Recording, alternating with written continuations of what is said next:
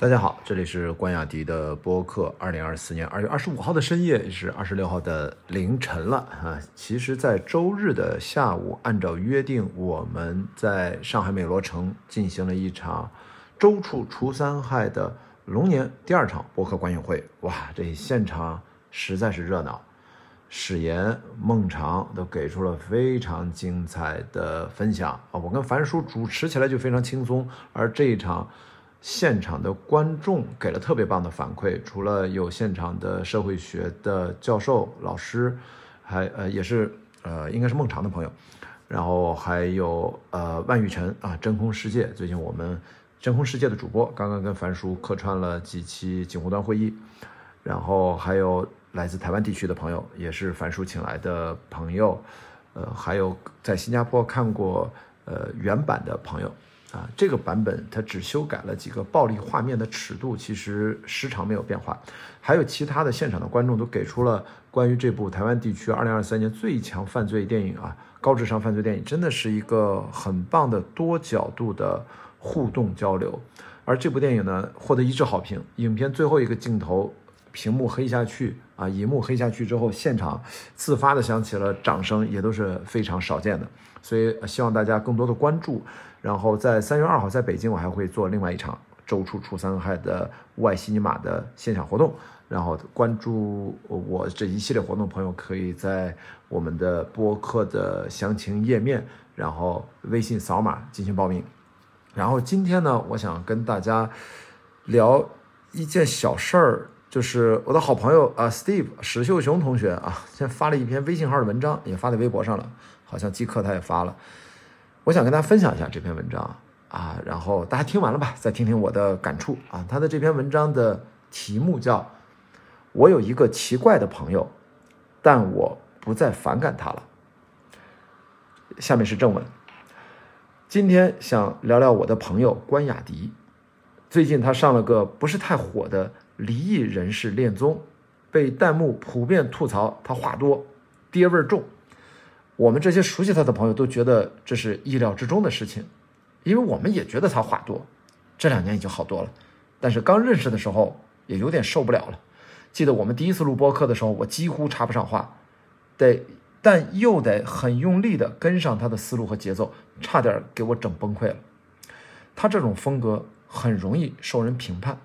因为和大部分人都不太一样，而人们对反常的言行举止总是带着警惕和抵触。可是来往的时间久了，对他的故事和性格的不同面就有了更多认识。他话多的另一面是充沛的生命力，这或许和他跑过越野马拉松、参加过环球帆船赛有关系。他的能量之高是当下这个又丧又佛的时代里极为稀罕的存在。不论我心情多么低落或者颓废，只要跟他在一起待一阵子，就能被他的能量所鼓舞。他就是个人形充电宝。他对电影、播客、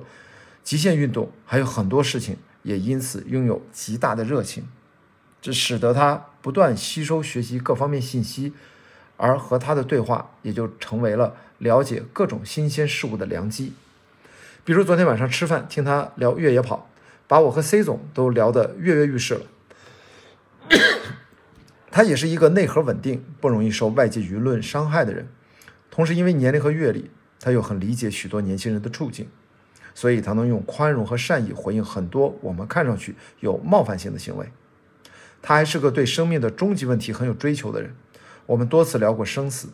不确定性以及人性的未来等宏大的话题。他是个杂家，什么方面知识都有，而他也在这些知识里整理出了一套。蛮自洽也蛮有说服力的个人体系。总之，做了若干年朋友之后，老关成了我生活里一个很独特、很钦佩的人。昨天播客观影会有观众问我的人的性格有没啊？昨天播客观影会有观众问我人的性格有没有好坏之分？我说人的性格只有是否成熟和成型的区别。每个人的性格都是一颗有朝一日会长成参天大树的种子。在我看来，关雅迪就属于性格各个部分已经充分生长，从而显得尤为丰富有活力的人。有时候看着他，我会觉得一个人的人格得到了充分舒展的样子，无非如此。而反过来，当我想起最初我们这些朋友，当我们想起最初我们这些朋友们对他的反应，包括很多听友、看客或者评论区的观点，才觉得其实我们是非常有评判性的，非常非常 judged，。这种评判性其实并不是某一个个体的错，而在于我们整体的社会环境都是非常评判的。我们生活在一个集体主义文化的社会里，群体利益永远在个体之上，所以个体，所以个体面随时都面临着高强度的服从压力，言行举止的方方面面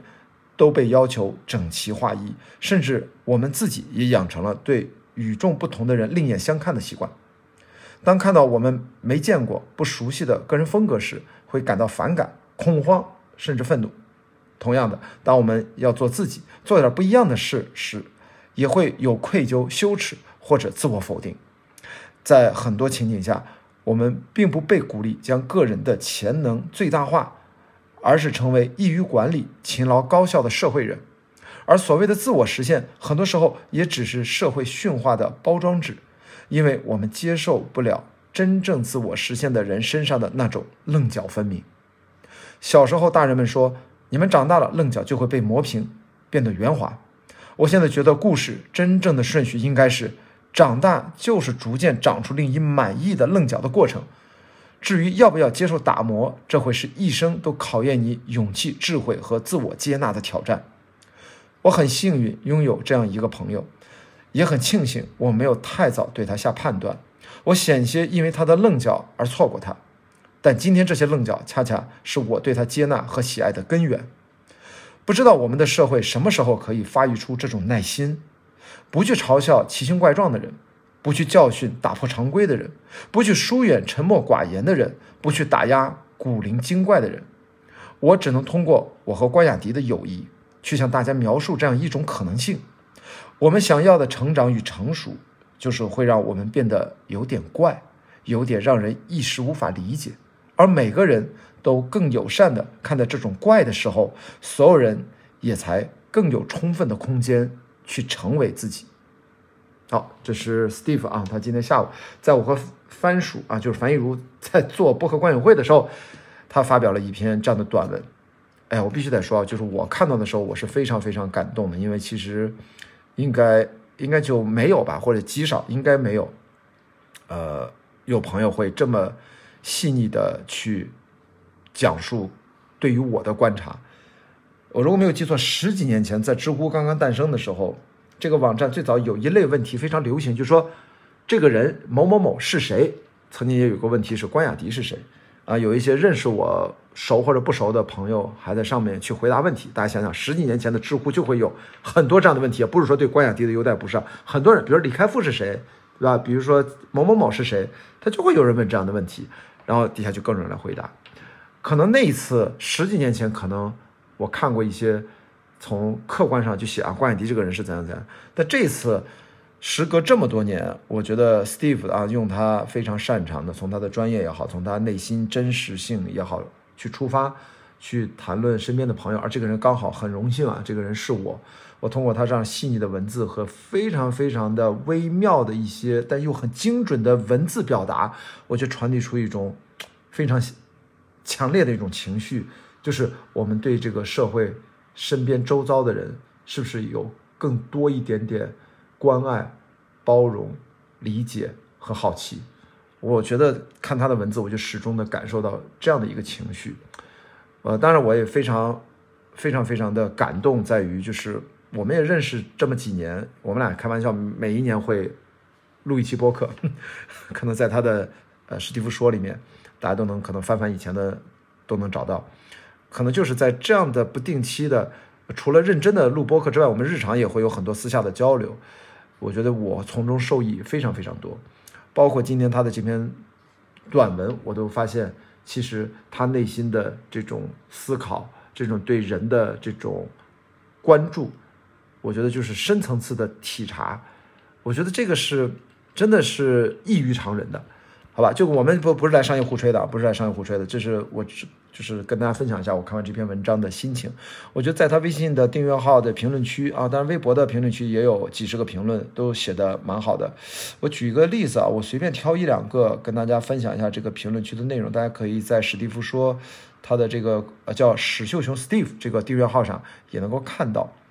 呃，哎，比如说有一个朋友啊，他这个名字我都不认识。他是这么说的，他的评论，他说：“是的，是的，深有同感。刚开始听关老师的播客，会觉得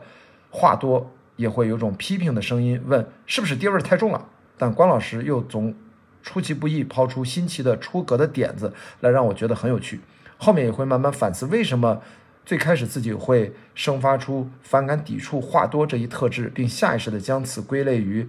归结于看不见他人的情绪。”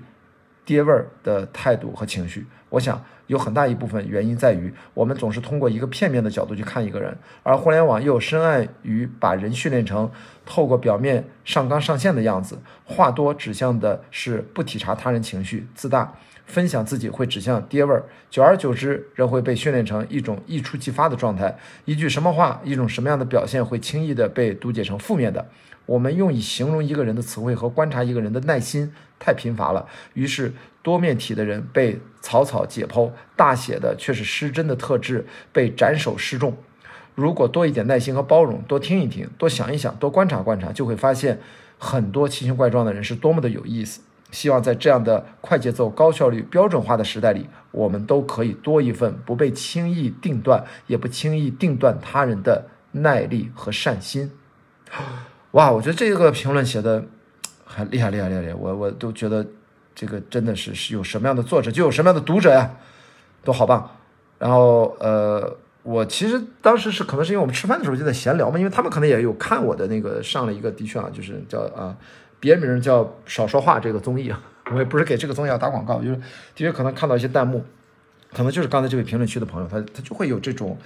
呃很容易。呃，评判别人这个没有办法，我我也理解，我前面的博客都解释了，我就不再重复了。但总之啊，我今天就是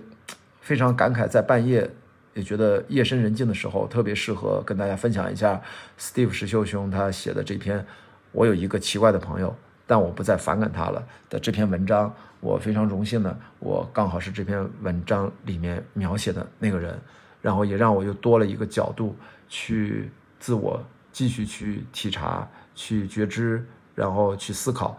当然，在这个过程当中也跟大家分享啊，感谢感谢大家对我的关注、认可，包括对我的批评、包容和不包容，这其实都是要蛮感谢的，因为你花了你的时间，可能接触到我的发布的这些内容、我的节目、我的播客，我觉得都是我的荣幸。好，谢谢大家，我们明天接着聊，这里是关雅迪的播客，拜拜。